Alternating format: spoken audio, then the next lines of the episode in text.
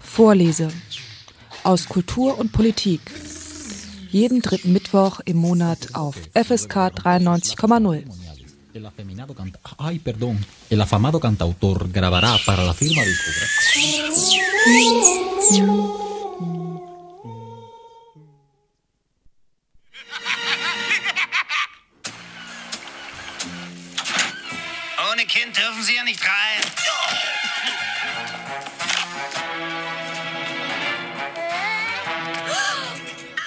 Es gibt Gauner und Ganoven, mit denen fiebert man mit.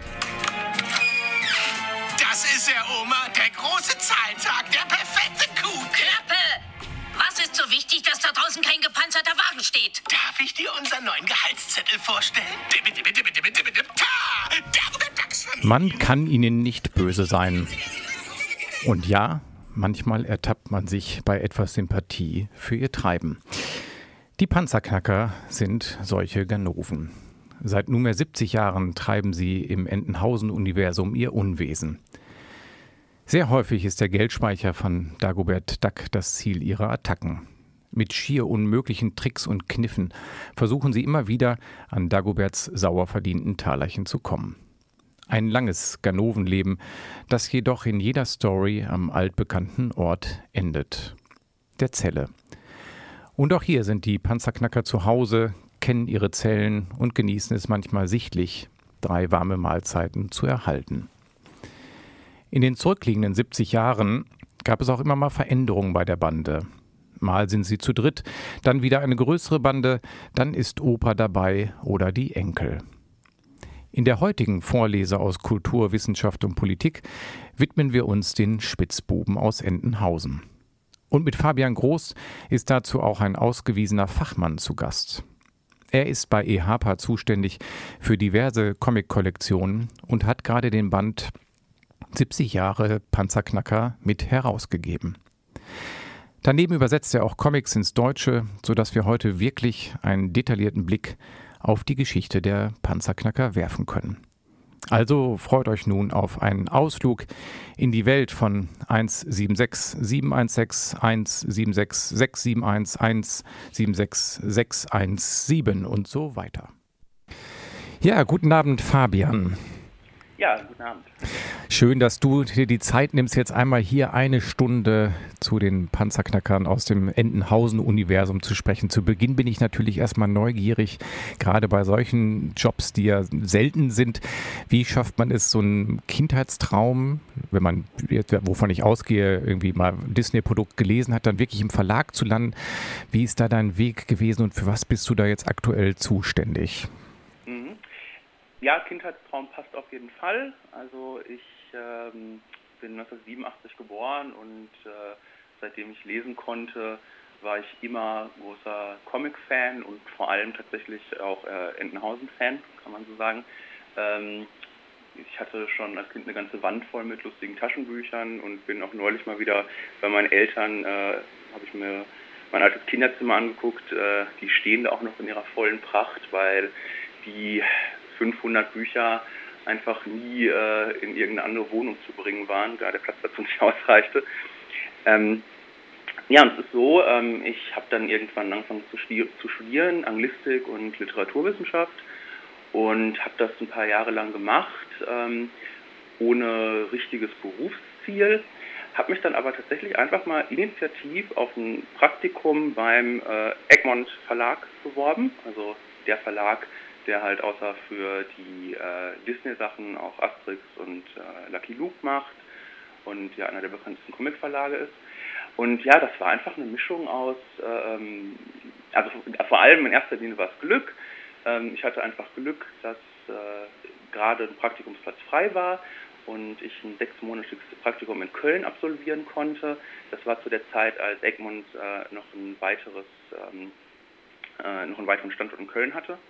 Und zum Ende meines Praktikums äh, wurde die Abteilung, in der ich gearbeitet habe, da sage ich gleich noch was zu, ähm, wurde nach Berlin transferiert. Und im Zuge dessen wurde ich gefragt, ob ich nicht Lust hätte, ein Volontariat zu machen. Und äh, das habe ich dann ebenfalls gemacht. Und äh, ja, nach Ende des Volontariats wurde ich dann fest übernommen und bin jetzt im Februar, sind es dann acht Jahre bei Egmont. Also schon eine relativ lange Zeit und du hast jetzt schon angedeutet, du bist für ähm, diverse Kollektionen dort zuständig. Genau, also die Abteilung oder das Unterlabel, in dem ich Redakteur bin, ist die Egmont Comic Collection. Und ähm, bei uns erscheinen äh, Bücher für den Buchhandel, für den Comic-Fachhandel und wir machen halt viel, viele Gesamtausgaben, ähm, ein bisschen höherwertige und höherpreisige Produkte ähm, und allgemein alles, was das Sammlerherz so begehrt. Ja, okay. Also dann ist es ja doch irgendwie, ähm, ja, von Kindesbeinen an irgendwie hat sich dieser Weg dann fortgesetzt und du bist dem Metier, kann man so sagen, treu geblieben. Ja, genau. Gibt es irgendwie eine Lieblingsfigur bei dir so im Entenhausen-Universum? Wir sprechen ja heute über die Panzerknackenberg, jetzt, ja. Äh, aber welche ist deine so oder Lieblingsgruppe? Ah, schwierig. Ich habe eigentlich ein Herz für viele und äh, war auch immer so, dass ich nicht irgendwie gesagt habe, ich äh, mag nur die Donald-Comics oder so. Donald ist natürlich eine großartige Figur und äh, einfach auch eine sehr äh, schillernde und wandelbare Figur. Deswegen ist auch klar, warum die so beliebt geworden ist. Aber ich muss tatsächlich sagen, ich setze mich ja gerne auch ein wenig für den, den im deutschen Bereich ja so ein bisschen den Underdog ein. Ich habe immer sehr, sehr gerne Mickey-Comics gelesen und ähm, fand die Mickey und Goofy Abenteuer und Kriminalfälle auch immer ganz toll. Und äh, der führt ja halt so in Deutschland so ein bisschen so ein Schattendasein, muss man sagen. Aber ähm, ich betreue ja zurzeit unter anderem die Floyd Gottfriedson Library. Floyd Gottfriedson war ähm, der erste wichtige Mickey Mouse Zeichner, der damals die Fortsetzungsgeschichten äh, gezeichnet hat, die in den US-amerikanischen äh, Zeitungen, Tageszeitungen erschienen sind. Ähm, damals war das nämlich noch so, dass äh, ein Strip daraus bestand, dass äh, der eine durchgehende Geschichte über mehrere Monate erzählt hat und dann immer jeden Tag mit einem Cliffhanger geendet äh, ist. Und äh, halt über diese Zeit von vier Monaten ganz viele epische Abenteuer erzählt werden konnten. Und äh, die Geschichten sind einfach ganz, ganz toll und haben auch nach inzwischen fast 90, 80 Jahren äh, wenig von ihrer Faszination verloren. Ja, okay, aber heute widmen wir uns natürlich einem anderen Bereich dieses äh, Disney-Kosmoses und zwar den Panzerknackern. Mhm. Genau, und die feiern jetzt 70-jähriges Jubiläum. Genau. Ja, also die feiern jetzt das 70-jährige Jubiläum, die Panzerknacker. Wie würdest du die in diesem Universum verorten in Entenhausen? Also sie gehören ja irgendwie immer schon, na nicht immer, da kommen wir gleich zu zur Geschichte mhm. dazu, aber sie führen ja so ein Randdasein, wo es eigentlich wenig, äh, natürlich berufsbedingt wenig Freundschaften zu den anderen Bewohner und Bewohnerinnen gibt. Ja, genau. Äh, keine Freundschaften, auch nicht unbedingt äh, untereinander.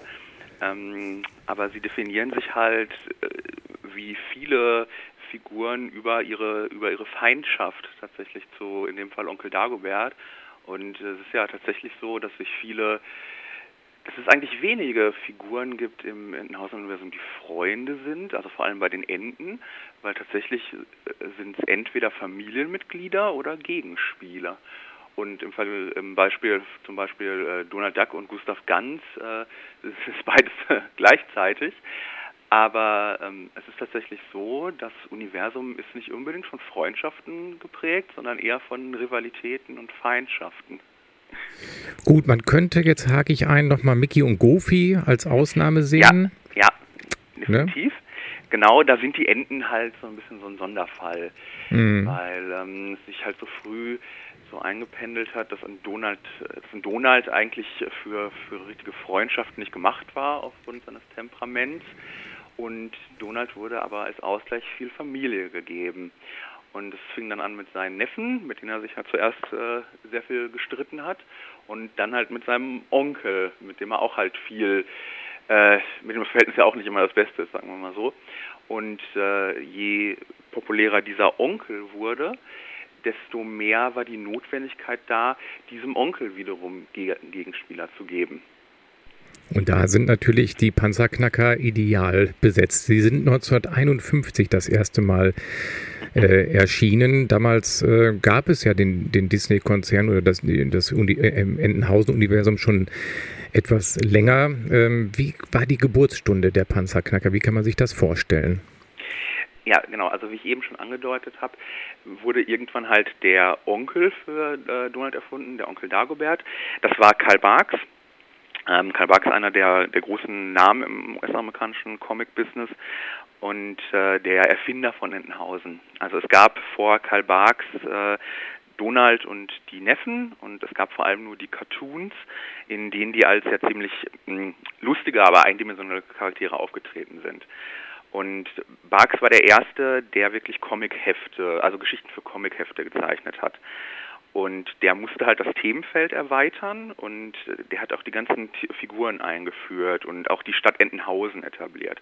Und dann war dann irgendwann Onkel Dagobert da und der hat sich, ähm, also 1947 war das, und der hat sich äh, über die vier Jahre bis zum Debüt der Panzerknacker so stetig weiterentwickelt. Erst war er nur reich, dann war er der reichste Mann der Welt, dann hat er auf einmal riesige Berge von äh, Geld hinter seinem Schreibtisch gehabt und ist darin geschwommen. Und dann kam halt irgendwann die Idee, ja, das Geld muss natürlich auch in Gefahr sein durch irgendwelche Figuren. Und da kam dann diese Verbrecherbande ins Spiel. Und das Interessante ist, dass diese Panzerknacker ähm, bei ihrem Debüt hm, eine ziemlich andere Rolle gespielt haben als, als dann später, weil sie sind die ganze Geschichte über eigentlich gar nicht zu sehen. Die Geschichte dreht sich darum, dass Dagobert Angst hat, weil die Panzerknacker aus dem Gefängnis gekommen sind und mit Donalds zusammen das Geld bewachen will. Und äh, es kommt dann aber durch ein paar verheerende Umstände dazu, dass Dagobert und Donald selber äh, aus Versehen den Geldspeicher sprengen. Und dann ist, sind im letzten Bild der Geschichte, sind die Panzerknacker erstmals zu sehen, wie sie einfach grinsend und schweigend das Geld einsacken. Und äh, im Vergleich zu späteren Geschichten, wo sie eigentlich die ewigen Verlierer sind, sind sie am Ende ihrer ersten Geschichte die strahlenden Gewinner. Das kennt man dann nachher gar nicht mehr, ne? Genau, genau. Und das wiederum hat äh, damit zu tun, dass äh, Onkel Dagobert sich halt so weiterentwickelt hat, dass der ähm, ja, zum Star wurde. Und der Verlag von Karl Barks hat dann, ist dann irgendwann mit einer Bitte an ihn herangetreten, dass er doch mal ein ganzes Heft zeichnen sollte mit Uncle Scrooge, also wie der Name von Dagobert im, äh, im Original ist, doch immer ein ganzes Uncle Scrooge Heft zeichnen sollte mit ihm als Star und Titelfigur. Und dann war es halt so, dass ähm, Buck sich gedacht hat, ja okay, jetzt wo ich Onkel Dagobert als Hauptfigur habe, ähm, jetzt muss ich halt sein Universum und, und seine die Figuren, die mit ihm zu tun haben, auch weiter ausbauen. Und so kam es dann dazu, dass die Panzerknacker erstmals in einem Comic eine große Rolle bekommen haben und natürlich Dagoberts Geld einsacken wollen. Und es war auch das erste Mal, dass Dagobert am Ende der Geschichte sie austrickst und schafft, sein ganzes Geld wiederzubekommen. Und damit war eigentlich die Dynamik für die nächsten sieben Jahrzehnte dann so etabliert. Ah, okay. Blicken wir nochmal in die Anfangszeit, dass wir es nochmal genauer aufdröseln. Also 1951, diese Geschichte, die du angesprochen hast, hieß, du stehst jetzt auch in den 70 Jahre Band drin, der Selbstschuss. Genau. Richtig. Und äh, wann hat es sich dann entwickelt äh, hin zu dem, was du gerade skizziert hast? Das war wirklich ganz äh, flott. Also das äh, war tatsächlich so, dass äh, ein Monat nach ihrem Debüt in der nächsten Geschichte gab es die nächste Panzerknacker-Geschichte, die wieder mit exakt der gleichen Pointe wie die erste endete, also wo sie wieder am Ende grinsen und das Geld einsacken. Und ähm, dann im nächsten Jahr, also 1952, war es dann tatsächlich so, dass dieses Uncle Scrooge-Heft rausgekommen ist. Ähm, der arme reiche Mann heißt die Geschichte. Und das war dann wirklich die erste Geschichte, die nach diesem klassischen Prinzip funktionierte. Das war so eine ganz rasante Entwicklung. Und ab da waren die Panzerknacker die regelmäßigen großen Gegenspieler von, von Onkel Dagobert und tauchten in den nächsten, ähm, also Karl Barth hat selber 70 äh, Hefte über die nächsten äh, anderthalb Jahrzehnte gezeichnet und tauchen äh, bestimmt in einem guten Drittel davon auf. Und es hat auch noch lange gedauert, nochmal äh, fast zehn Jahre, bis mit äh, Gundel Gaukelei wirklich äh, so eine weitere Antagonistin wiederkehrende eingeführt wurde. Sie hießen ja von Anfang an nicht Panzerknacker, sondern erst gibt es ein Heft, was auch abgedruckt ist hier mit dem Titelblatt, da hießen The, The Beagle Boys in Anlehnung an diesen, ja eher noch, denke ich, an dieses Tieruniversum, also diese Entenfamilie und dann sollten das eigentlich ursprünglich Beagles sein. Ich hätte, da bin ich selbst jetzt drüber gestolpert und dachte, hm, als Beagle habe ich die nie gesehen, die habe ich immer eher als Art menschähnliche Wesen ja. gesehen. Also dann tauchten sie auf dem US-amerikanischen Markt erst als The Beagle Boys auf. Wie sind sie da umbenannt worden oder heißen sie dann noch so? Nein, nein, also Beagle Boys ist der Originalname der Panzerknacker und sie heißen seit ihrem Debüt so. Also sie hießen schon immer Beagle Boys.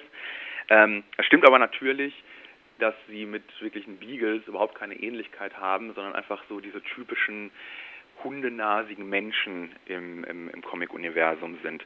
Es gibt so ein paar Comics und ein paar Zeichner, die sie zumindest noch so ansatzweise mit so Schlappohren zeichnen, aber andere Zeichner lassen wiederum auch das weg und, und geben einfach so menschliche Ohren. Aber mh, hm, das ist so, dass ja auch Donald und Dagobert sind ja keine Enten in dem Sinne. Also sie sehen aus wie Enten, und sie bezeichnen sich auch manchmal, also vor allem im Englischen bezeichnen sie sich eher, würde sich Dagobert als richest duck bezeichnen. Das macht er im Deutschen auch nicht. Im Deutschen würde er sagen, er ist der reichste Mann. Mm, aber damit hört es auch eigentlich schon auf mit dem, äh, dass sie irgendwas Tierisches an sich haben. Weil sonst äh, benehmen und, und handeln sie einfach komplett wie Menschen. Und da ja auch im Comic halt der, der Audiofaktor, sag ich mal, wegfällt, hat man auch im, äh, in Donalds Texten zum Beispiel nicht dieses Geschnatter. Also er benimmt sich und, und bewegt sich und klingt einfach wie ein Mensch und das gilt einfach für alle. Also man muss sich einfach die Welt Entenhausens als eine Welt von Menschen vorstellen, die einfach so diese anthropomorphen äh, ähm, sagen wir mal, äh, ähm, Hüllen haben. Ja, genau. Ja, und es gibt ja auch, das ist gar nicht Thema der heutigen Sendung, ja ein unglaubliches Universum mit diversen Internetseiten, die sich genau mit diesen äh, Spitzfindigkeiten auch nochmal beschäftigen. Ne? Ja, ja. Also da gibt es ja wirklich äh, weltumspannend Internetseiten und Clubs und Donaldisten und was weiß ich. Genau, das ist ja wirklich auch ein Thema, wo man sehr genau nochmal einsteigen kann, wissenschaftlich beinahe einsteigen kann. Ja, ja. Ähm, Im Anfang des Bandes wird dann auch nochmal erklärt, dass 1992 kommt ja diese, diese Dagobert-Biografie raus von Don Rosa, sein Leben, mhm. seine Milliarden, die ja auch immer noch so ein Meilenstein äh, ist, kann man so, so sagen.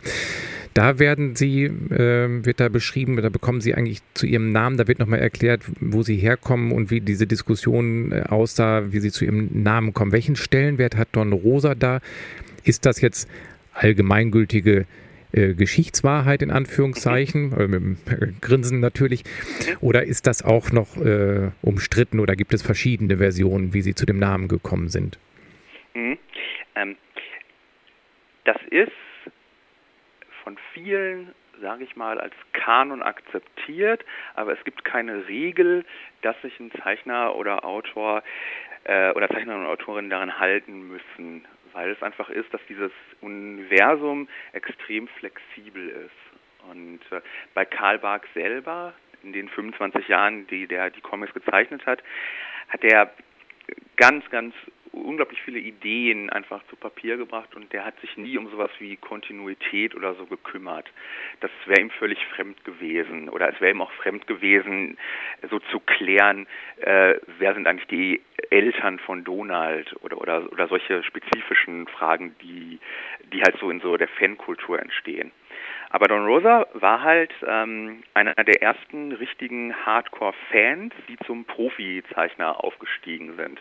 Und den hat solche Fragen brennend interessiert. Und als er die Gelegenheit bekommen hat, die Biografie äh, von Onkel Dagobert zu zeichnen oder zu schreiben, ähm, hat er einfach alle Comics äh, von Karl Barks genommen und hat die durchforstet nach irgendwelchen Fakten und, und Geschichten, die darin erzählt werden oder die Dagobert über seine Vergangenheit erzählt und hat versucht, das Ganze zu so einem relativ ähm, ähm logischen Ganzen zusammenzusetzen. Also natürlich ist er manchmal an seine Grenzen gestoßen, weil, wie gesagt, Barks diese Geschichten nicht geschrieben hat mit dieser, äh, mit diesem Anliegen im Hinterkopf. Ähm, Ja, aber Rosa hat, und das ist eine ziemlich große Leistung, äh, eine Geschichte, eine Saga geschaffen, die in sich äh, sehr schlüssig ist. Und innerhalb dieser Geschichte ist das sozusagen die, die Wahrheit, aber es kann auch noch ganz oder gibt auch noch ganz viele andere Wahrheiten. Ihr hört die Sendung Vorlese und heute ist Fabian Groß zu Gast, dem, mit dem ich über 70 Jahre Panzerknacker spreche. Und ich habe eher durch Zufall die richtige Musikauswahl scheinbar getroffen, weil im Lied heißt es ja auch hier Barfuß oder Lackschuh oder lande ich vor Gericht. Wir sprechen über die Panzerknacker, die am Ende der Geschichten ja eigentlich immer im Gefängnis landen in einer Zelle, die ihnen auch schon altbekannt ist. Fabian, du hast eben schon kurz was zu Don Rosa, sein Leben, seine Milliarden erzählt, zu der Biografie von Dagobert Duck, die ja doch irgendwie so ein Meilenstein ist. Bei äh, ihm tauchen sie auf und da wird dann in einigen Panels ähm, diskutiert, wie die, oder da entsteht dieser Name, dieser Panzerknacker. Wie kommt das? Sie schnappen es ja eher von Dagobert auf ne? und äh, übernehmen das, wenn ich das richtig äh, in Erinnerung habe. Genau, genau. Das ist äh, der Gag, den sich äh, Don Rosa auf, ausgedacht hat, ähm, dass Dagobert am Ende seines ersten Zusammentreffens mit den Panzerknackern ähm, sozusagen äh, denen zu ihrem Namen verhilft und ähm, dass sozusagen sein ihr späterer größter Erzfeind sozusagen derjenige ist, der ihnen erstmal diese Identitäten gibt. Ähm, und was Don Rosa nicht irgendwie darstellt, was auch nicht passen würde, ist also die Panzerknacker werden vor, bevor sie als also sorry, bevor sie sich als Panzerknacker etabliert werden in dieser Geschichte, sind es einfach namenlose Figuren. Es sind einfach ein Haufen von namenlosen, völlig gleich aussehenden Schurken oder Bösewichten. Und sie haben eigentlich keine Identität, bevor sie einfach diesen Namen bekommen und bevor sie dann auch, nachdem sie halt zum ersten Mal in den Knast wandern, auch ihre Sträflingsnummern bekommen. Ah, da sprichst du ja wieder einen äh, wichtigen Fakt an, weil die, die, darunter sind sie ja bekannt. Es gibt kaum, also es gibt kein ja. Karnevalskostüm, wo, wenn man als Panzerknacker geht, ja. ohne eine sechsstellige Nummer vorne drauf. Genau, genau, richtig.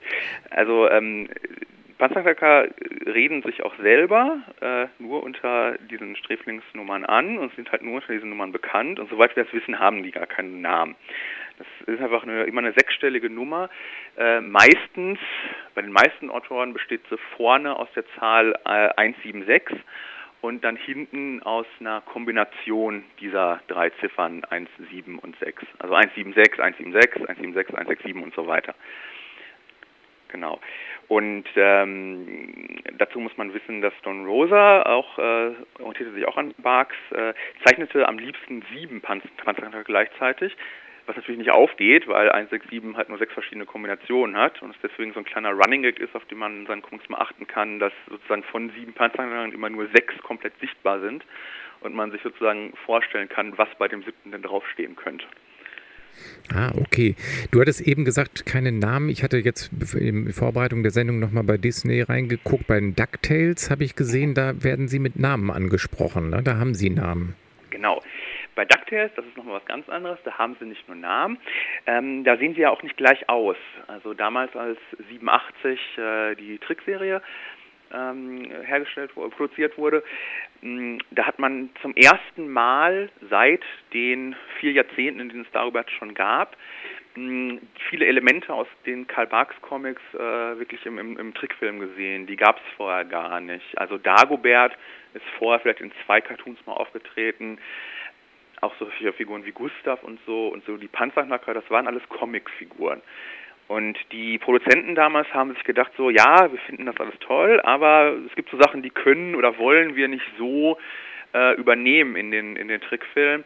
Wir müssen uns irgendwie da was anderes ausdenken. Ob das jetzt so gut war oder nicht, ist jetzt da hergestellt. Aber tatsächlich für DuckTales wurden die Figuren nochmal irgendwie so neu gedacht und bei DuckTales haben sie alle verschiedene Namen äh, sind verschieden groß, also haben verschiedenes Aussehen und haben auch klare individuelle Charakterzüge, was sie ja auch nicht haben in den Comics. Da treten sie ja immer wie Tick, Trick und Track als Einheit auf.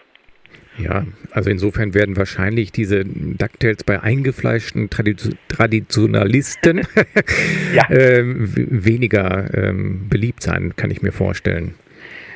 Ja, es ist auf jeden Fall sehr ungewohnt, ja. Also wer einfach aufwächst mit den Comics, äh, der wird schon denken, dass, dass es wirklich sehr anders ist. In den USA, muss man dazu sagen, ist das vielleicht genau umgekehrt, weil ähm, in Amerika die Comics ähm, nach ihrer Blütezeit in den 40ern, 50ern schnell äh, ins Vergessen geraten sind. Und da war es wirklich so, dass damals DuckTales in den 80ern äh, für viele US-Amerikaner das erste Mal war, dass sie überhaupt von Onkel Dagobert und so gehört haben. Und äh, da ist wirklich diese Interpretation der Panzerknacker, die dann auch 2017 in diese Reboot-Serie aufgenommen wurde, äh, ist da wohl eher bekannt. Ja, okay, ja.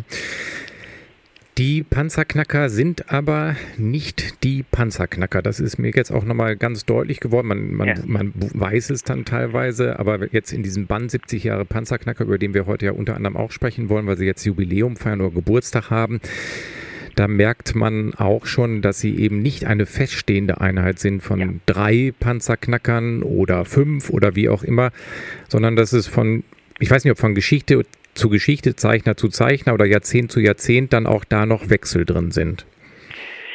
Ja, genau. Also einfach durch die Tatsache, dass die Panzerknacker ähm, quasi nur als, als Masse zu sehen sind, als Bande, hat das einfach viele Autoren äh, dazu bewegt, so ihre ganz eigenen Interpretationen reinzubringen. Das haben sich halt eigene äh, sagen wir mal, Stränge gebildet. Ähm, also Barks hat grundsätzlich äh, viele Panzerknacker gezeichnet. Es waren meistens mindestens immer fünf, äh, einmal bis zu 13 in einem Bild. Ähm, aber grundsätzlich so hat sich so eine 6er 7er Kombination gab es bei ihm. Ähm, bei anderen Zeichnern und äh, später so ab den 60ern hat sich allerdings so ein Trio rausgebildet. Und das war wahrscheinlich aus Gründen der Vereinfachung, äh, lag aber tatsächlich auch daran, dass die Panzerknacker zu der Zeit auch als Stars ihrer eigenen Geschichten aufgetreten sind. Und da hat man sich wahrscheinlich gedacht, so, mh, hm, ja, wenn die Panzerknacker jetzt als, als Hauptfiguren auftreten, dann ergibt das nicht mehr so viel Sinn, diese 6, 7, 8 zu zeichnen. Da konzentrieren wir uns mal lieber auf drei. Mhm. Ja, drei Und, passen ja auch besser in eine Zelle. Genau, drei passen besser in eine Zelle, genau, ja. ja. Genau, aber es, es, ist nicht nur die Größe der Bande, die wechselt, sondern auch die Familienverhältnisse sind ja etwas schillernd bei denen. Also man kann jetzt gar nicht von den drei sprechen. Es gibt Geschichten, da taucht Oma noch auf, dann gibt es Geschichten, wo Opa auftaucht, aber ich glaube nicht Opa und Oma zusammen, wenn ich richtig liege. Nee, Opa und Oma zusammen gibt es tatsächlich nicht. Also Opa Knack ist eine Figur, die seit äh, 1958 äh, äh, relativ regelmäßig auftritt, wobei es da auch verschiedene Interpretationen gibt. Also es gibt eine Interpretation mit einem, mit einem Vollbart, eine wiederum mit einem Zwirbelbart und es ist nicht ganz klar, äh, ob das nun der gleiche Opa sein soll oder ob das verschiedene Opas sein sollen. Oma kommt mal ganz sporadisch in Geschichten vor, ist aber auch eher durch ihre Hauptrolle in DuckTales bekannt, wo halt eine Oma Knack eingeführt wurde. Aber zusammen, dass die auftreten, ist tatsächlich äh, nicht so. Das hat wiederum, denke ich mal, viel damit zu tun, dass einfach ähm, Paare und so klare Familienverhältnisse im Disney-Comic ja auch nicht so gerne gesehen sind. Es gibt einfach grundsätzlich keine Mütter und Väter und Brüder und Schwestern. Es gibt halt eher Onkels und Neffen und Vettern und äh, Cousinen. Und Opa und Oma findet man noch gerade okay, aber Opa und Oma zusammen ist dann noch wieder was anderes. nee, das stimmt, genau. Die anderen leben ja auch alle gar nicht. Die, die mögen sich zwar, äh, Donald und Daisy, aber die leben ja auch nicht zusammen. Es gibt genau, gar nicht genau, so klassische genau. wie ja. Ernie und Bert, die zusammen sich ein Bett teilen. Das haben wir da gar nicht in dem Universum. Aber bei den Panzerknackern gibt es ja auch weitere Familienangehörige. Es gibt Oma und Opa und dann tauchen ja manchmal auch diese kleinen äh, Panzerknacker auf, die dann auch ähm, sie als Onkel ansprechen, wenn ich das richtig in Erinnerung habe, ne? Genau, richtig. Also wie fast alle Figuren äh, im Disney-Universum haben auch die Panzerknacker äh, Neffen, die dann äh, Drillinge sind. Also es hat ja quasi jede Figur. Also äh, Mickey hat ja auch äh, zwei Neffen, also zwei Zwillingsneffen. Donald hat Drillingsneffen. Und auch die Panzerknacker haben Drillingsneffen, die nennen sich die Knackerknaben und sind halt schon trotz ihres jungen Alters ebenfalls mit, mit Masken und, und Sträflingsnummern ausgestattet. Ähm, diese Figuren entstanden dann in den 60ern tatsächlich für dieses äh, eigene Magazin, The Beagle Boys, was ich gerade schon erwähnt hatte. Ähm, also das erste, Einzel, Einzel, äh, das erste eigene Comicheft für die Panzerknacker. Und ja, im Zuge dessen wurden denen halt noch zahlreiche Cousins und Vettern und Onkel verpasst, die dann meistens irgendein so Gimmick haben. Also es gibt dann irgendwie den Panzerknacker, der immer Glück hat, den, der immer Pech hat, der, der besonders schlau ist. Und der hat dann sozusagen so eine individuelle Eigenschaft, die den eigentlichen Kernpanzerknackern dann so abgeht. Ja, und aber was alle Geschichten eint, nee, nicht alle, du hast ja gesagt, bei, am Anfang kamen sie nochmal glimpflich weg, dass sie im Gefängnis enden. Gerade jetzt in dem Band, die letzte Geschichte Flucht in Ketten, da ist das Gefängnis in dem Straflager aber ein wunderschönes äh, Mallorca-Club-Ambiente, was es dort gibt. Also auch da wird ja manchmal humorvoll mit Gefängnis gespielt. Da wäre nochmal die Frage auch interessant. Wir hatten auch vor Beginn der Sendung schon drüber gesprochen. Es, ist, es sind ja Sympathieträger. Es sind Verbrecher, Ganoven, Spitzbuben, die man eben so nennt und nicht irgendwie gewalttätigere Worte für sie verwendet, weil sie irgendwie noch charmant sind, keinem Menschen etwas zu Leide tun. Aber dennoch ist es ja eigentlich äh, in Comicform äh, eine Menschengruppe, die Dinge tut, die Kinder nicht tun sollten. Wie ja. ist man in den USA damit umgegangen? Gab es da auch vielleicht offene Demonstrationen gegen die Panzerknacker oder Unterschriftenlisten oder wurde es immer toleriert als Comic-Bereich, weil Comics sind ja umstritten. Ne? Man erinnert sich nur an die Eltern, die ja, ja. keine Comics macht. Das macht doof und äh, es hat ja auch immer polarisiert. Ja, ja, auf jeden Fall, ja. Ähm, also ein Wort zu den Passagen spezifisch. Ähm, man mag die als Schurken, weil sie halt scheitern und scheitern macht halt sympathisch. Das sieht man ja so an Helden wie Donald als auch an Schurken wie den Panzerknackern. Ähm, und der Witz oder der Charme besteht ja auch so ein bisschen daraus zu sehen, wie sie scheitern.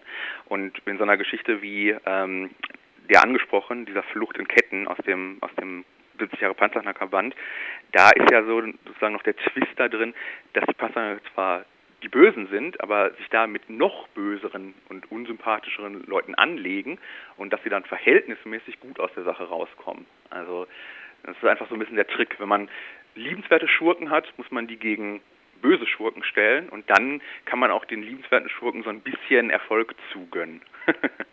ja. Ja.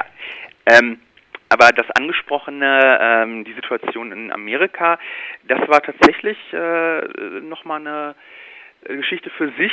Ähm, also die Comic-Kultur ging so in den USA ab den Ende der 30er, nahm die wirklich Fahrt auf, äh, vor allem halt mit der Erfindung von Superman 1938, Batman 1939. Ähm, ab dahin gab es ja wirklich diese Superhelden-Comic-Kultur. Und die waren von Anfang an die ganz großen beliebten und popkulturellen Ikonen und das erkennt man ja heute nach, noch dadurch, dass einfach der Comic in den USA ähm, oder die Comic-Verfilmung fast ausschließlich sich auf so Superhelden konzentriert. Ähm, es gab aber damals auch tatsächlich Horror-Comics und Erotik-Comics und das ist eine Zeit lang, also 30er, 40er, so ein bisschen unterm Radar gelaufen, aber mit Anfang der 50er äh, wurde das Ganze dann doch ein bisschen kontroverser, weil es gerade halt in den 50ern so eine, nach dem Krieg so eine Rückbesinnung auf die ganz traditionellen Werte gab.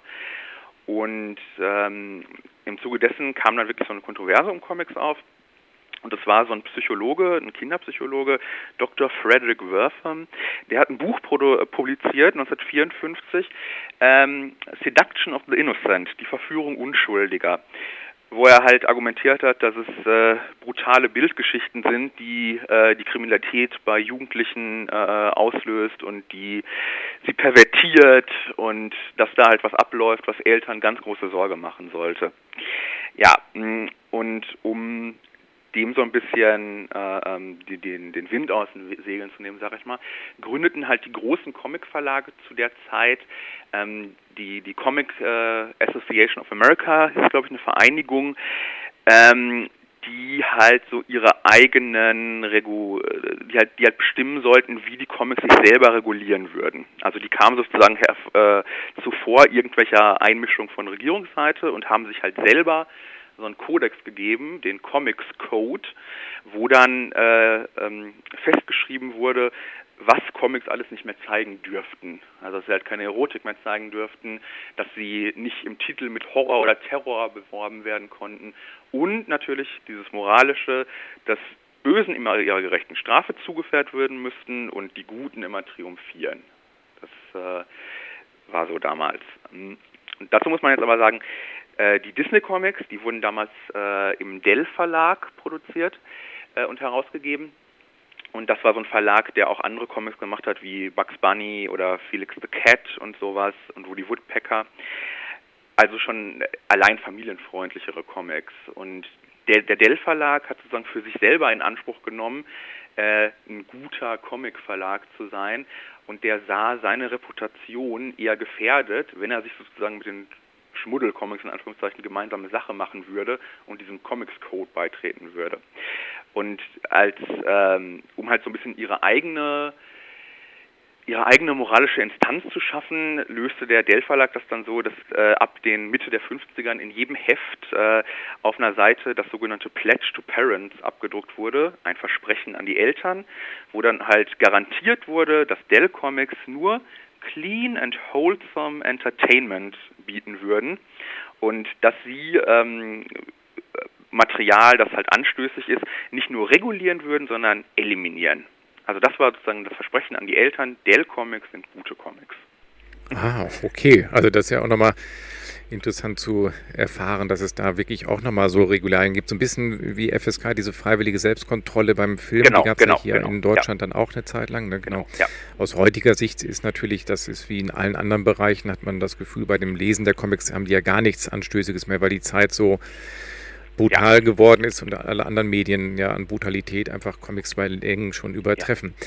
Du hattest den, den letzten, wir haben eben schon mal kurz über die letzte Geschichte gesprochen, Flucht in Ketten, die in dem Band drin ist, hattest du genau diesen Punkt angesprochen, der, da bin ich auch, ähm, äh, war ich eigentlich ganz begeistert, weil du sagst ja, da, da taucht ja noch böse auf. Das ist ja fast eigentlich eine Kritik am äh, bestehenden politischen System, an, also fast eine Art äh, Kapitalismuskritik oder Korruptionskritik, die da drin steckt. Sonst habe ich die Geschichten eigentlich immer eher wirklich abgekoppelt von der, naja, nicht ganz von der Wirklichkeit, aber eher fand, viel fantastische Geschichten, bei dem Teil ja auch, aber hier ist so deutlich ähm, Bezüge zur Realität ja doch irgendwie rauszulesen, wenn man es möchte. Aber das ist eigentlich selten bei einem Panzerknacker, ne? Ich würde sagen, man kann viele Geschichten auf diese Art lesen, aber man muss es nicht. Also das war auch immer so ein bisschen ein Erfolgsgeheimnis. Man kann die Geschichten einfach so lesen, wie sie sind und äh, man kann ja auch immer Sachen rauslesen. Das ist auch ein bisschen in der Natur der Sache, weil es einfach darum geht, äh, dass ja die Hauptfigur mit Dagobert Duck einfach ein Ultra-Turbo-Kapitalist ist, der halt äh, ständig nach ähm, äh, danach, danach strebt, sein Geld zu mehren und es zu bewahren. Und allein davon ähm, ausgehend lassen sich ja irgendwie so viele Lesarten so sehen. Also es gibt natürlich Geschichten, die sind einfach sehr einfach gestrickt und es gibt Geschichten, die sind ein bisschen komplexer gestrickt. Ähm, und natürlich ist es jetzt auch so, dass, dass die meisten Geschichten halt mit einer relativ simplen, die Guten gewinnen, die Bösen werden äh, ihrer gerechten Strafe zugeführt, enden. Aber auf dem Weg dahin äh, gibt es ja durchaus immer Potenzial dazu, ein bisschen so satir äh, leicht, sag ich mal, leicht satirisches, satirische Elemente reinzubringen. Ähm, das hängt tatsächlich ein bisschen auch wirklich vom jeweiligen Autor oder der Autorin ab. Äh, ähm, wie clever sie einfach die Geschichte konstruieren, sag ich mal. Weil eins ist klar, also wenn es wirklich so ähm, deutlich politische Inhalte, die würden nicht durchkommen. Hm. Du hast einen ganz guten, eine ganz gute Überleitung gemacht, fast jetzt leider schon zu, fast schon zum letzten Komplex, den wir heute ansprechen können in der Sendung in Anbetracht der Zeit. Du hast die Autoren und Autorinnen angesprochen. Wenn man mhm. gerade mal diesen Band sich anguckt, da sind Geschichten drin von 1959 bis in die 2000er Jahre, sogar mhm. so um 2009 rum. Du hast selbst auch noch mal einen äh, Text, die große Dürre, als Übersetzer dort tätig gewesen und da würde ich gerne noch mal ganz kurz ähm, auf die verschiedenen Zeichenstile äh, zu sprechen kommen. Wenn man den Band sich anguckt, dann hält man einen Band in der Hand, wo man ganz klar sieht, es gibt die Panzerknacker auch nicht gezeichnet, sondern es gibt unfassbar viele äh, Facetten ja. da auch. Ne? Und ja. da gibt es einen gewissen Gestaltungsspielraum für die Autoren und Autoren oder Zeichner und Zeichnerinnen, habe ich den Eindruck. Genau, ja. Hm, das liegt vor allem daran, dass sich sozusagen so verschiedene Zeichenschulen entwickelt haben.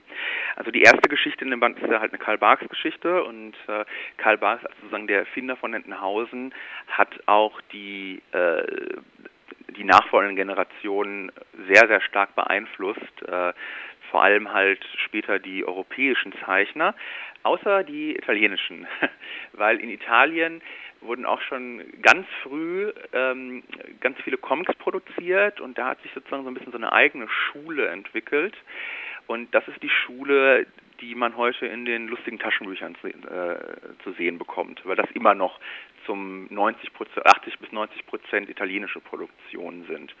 Und das ist alles oftmals, sage ich, äh, öfter ein bisschen so ausgeflippter, äh, zeichenstilmäßig, als diese amerikanische Schule, wenn ich jetzt mal die äh, unter Barks irgendwie entstand. Und ja, auf jeden Fall stimmt, dass äh, es gibt natürlich einen Rahmen, wie die Figuren äh, aussehen, aber wirklich innerhalb dieses Rahmens kann man damit auch ein bisschen spielen. Und es gibt halt Figur, äh, Zeichner, die ähm, haben halt einen mehr äh, elastischen Stil, einige haben halt einen eher kantigen Stil und äh, genau, auch ein gutes Beispiel ist, dass der Geldspeicher fast in jeder Geschichte unterschiedlich aussieht. Manchmal ist es halt nur so ein, äh, ein weißer Klotz, manchmal hat er so eine rote Kuppel, manchmal steht er auf dem Hügel, manchmal nicht. Das ist durchaus ähm, da gibt es durchaus sehr viel Spielraum. Ja. Mhm, genau, da wird ja auch deutlich bei dem, wirklich ein, einfach deutlich bei diesem Band. Sonst hat man ja selten die Panzerknacker in einem Band. Sie tauchen dann in der Mickey Mouse oder in, in einem Comic dann als in einer Geschichte auf. Hier hat man sie ja wirklich äh, auf, auf knapp 175 Seiten. Und in dem Band sind auch, das erstaunt mich ja immer wieder, auch, es gibt auch unfassbar viel Material. Es sind auch hier deutsche Erstveröffentlichungen drin. Ich habe es eben angesprochen, die große Dürre die du auch übersetzt hast, ist ursprünglich eine italienische Fassung gewesen mhm. aus den 70er Jahren. Mhm. Vielleicht jetzt, ja, wir sind leider schon am Schluss des Gesprächs, aber ich muss dich noch einmal fragen, Fabian, wie, wie, wie, wie, muss man sich so eine Übersetzung vorstellen? Ist das, weil es nur, nur in Anführungszeichen Sprechblasen sind, relativ schnell gemacht. Ist eher eine rhetorische Frage, weil ich weiß von Comic-Autoren, die ich zu Gast hatte, dass mhm. das doch echt, man lange dran sitzt und überlegt, wie übertrage ich ins Deutsche. Hat man Erika Fuchs im Nacken, dass man denkt, hm, ich möchte so ein bisschen die Fußstapfen treten? Ja. Oder äh, geht man völlig frei daran? Naja, ich würde sagen, nicht völlig frei. Es gibt halt schon Regeln, die man auf jeden Fall befolgt und man muss halt so ein bisschen so ein Gefühl entwickeln für für die Figuren und das Universum. Also ähm, es ist tatsächlich so, dass bei Egmont, also dem, dem Egmont Verlag, ähm, in Dänemark ähm, werden ja äh, die meisten europäischen Comics produziert und die werden in einer englischen Fassung geschrieben, aber die sind gar nicht für den Abdruck in Englisch gedacht, weil es halt, äh, zum Beispiel in Großbritannien gibt es ja keine äh, Disney-Comics in dem Sinne. Ähm, und der Eckwood Verlag äh, fungiert auch nicht in Großbritannien so. Äh, Moment, tut er doch. ja. Aber halt nicht mit den Comics. ähm, das kannst du rausschneiden. ja, ähm, das darf auch drin bleiben. ähm, aber ja, genau, es ist halt so, ähm, dass diese Comics sozusagen so, so einen äh, englischen äh, Text bekommen, aber sozusagen die Ausarbeitung und äh, sozusagen das Feinschleifen der Dialoge dann im Ermessen des jeweiligen Übersetzers steht, wenn es um, um diese Comics geht. Und dann gibt es halt wiederum Comics, wie zum Beispiel die Comics von Don Rosa, die halt ihren eigenen äh, Witz hatten, die auch für ein wirklich amerikanisches Publikum geschrieben waren und so viele amerikanische Eigenheiten haben, dass man sich bei Wiederveröffentlichung äh, dazu entschieden hat, die wirklich nochmal originalgetreu zu übersetzen, damit die auch sozusagen den Absichten des Autors entspricht. Ähm, da war also, das war also ein Beispiel dafür, wo es keinen richtigen Spielraum gab, sage ich mal. Ähm, aber es gibt auch tatsächlich Übersetzer, die äh, karlauern viel, bringen viele Alterationen rein. Das ist dann wieder im Ermessen des jeweiligen Redakteurs, äh, dass der dann sagt, äh, okay, lasse ich durchgehen oder gehe ich selber nochmal dran oder ich vereinheitliche das eher oder ich gebe ihm diese Freiheiten. Ähm, das kommt halt wirklich darauf an, wie wie gesagt, der Tonfall der Geschichte getroffen wird und, und, und der Ton, wie die Figuren in ihrem Ton getroffen werden. Also es ist klar, dass man in Dagobert Duck nicht irgendwelche nicht irgendwelchen saloppen Jugendslang sagen lassen würde. Das, äh, das ist sowas, was sich einfach so, so einpendelt, wenn man halt viele Geschichten übersetzt. Dann bekommt man ein ganz gutes Gefühl dafür, was geht und was nicht. Okay. Fabian, an dieser Stelle, wir sind leider schon am Ende der Sendung angelangt, sage ich vielen herzlichen Dank für diese Reise in 70 Jahre Panzerknacker. Ein kurzer Abriss, man hätte jetzt echt noch Stunden länger sprechen können.